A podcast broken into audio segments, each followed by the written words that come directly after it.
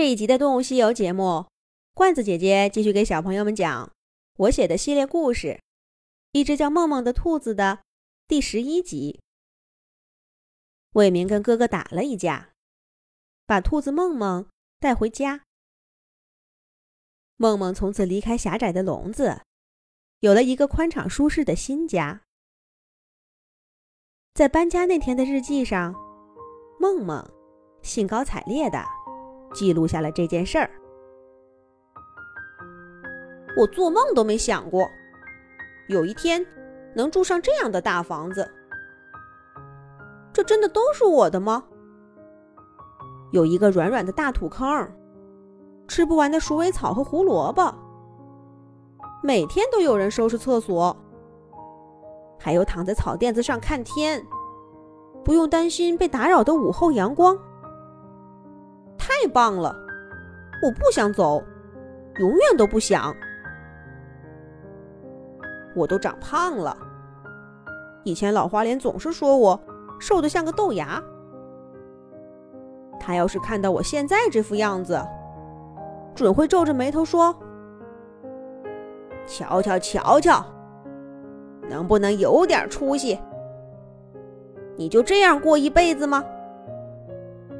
就在这个大笼子里，那满山的花你不看看去？美味的青草不吃一吃去？那还有满山的狼啊、狐狸啊、野猪啊，我干嘛不躲躲去？老花脸就只会嘴上说。要是我邀请他来这大房子里一起住，他一定乐颠颠的就进来了。再也不会出去。他就是这样，假惺惺的，一本正经，心口不一。哎，老花脸，你还住在原来那个小窝吗？我走了以后，你有没有把我的窝也占了？那样你就宽敞多了。但肯定不如我这儿。你要是真能来。我一定牵着你的爪爪拉你进来。什么好东西，我都愿意跟你分享。可要是别的兔子，那我就不乐意了。喂，那只小兔子，你来干嘛？这是我的地盘，你出去。还有这些吃的，这都是我的。厕所也是。我受够了厕所里有其他兔子的味道。喂，别碰那个草垫子，给我下来！那个叫魏明的人，还有他的哥哥，养我一只兔子还不够吗？干嘛抱回来这么多？真该把你们带回我原来的家，那儿全是兔子，让你们看个够！哼！我绝不能让这些小兔子抢走我的新房子。你走这边，你走那边，你我挖个洞，你钻进去，别让我看见你。这房子是我的，我一个人的。哎，我终究还是心软了。谁让你们这么可爱呢？这个小家伙。你就这样靠着我，软乎乎的，像个小团子，还发抖呢。是月亮太冷，吹着你单薄的身体了吗？到我怀里来吧，我抱着你们睡觉。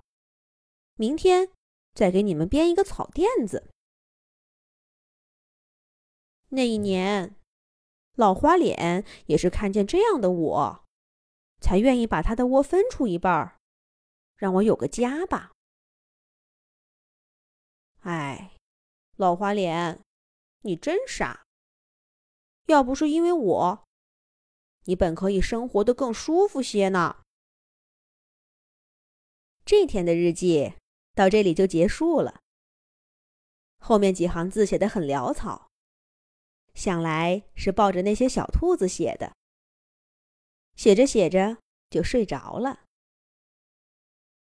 丁丁小朋友小心地折起爸爸给他的树叶，放回那个古旧的小盒子里。那都是丁丁读过的日记，差不多也装了小半盒了。旁边有一摞零散堆放的，是他还没看过的。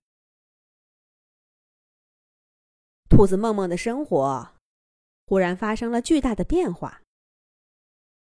他这么一只自由懒散的兔子，一下子忽然要担起照顾许多小兔子的责任。梦梦乐意做吗？他又能做多久呢？从日记里看，梦梦显然不知道小兔子们是从哪儿来的，而小兔子们自己当然更说不清了。丁丁决定去问问太爷爷。然后，再继续找梦梦接下来的日记。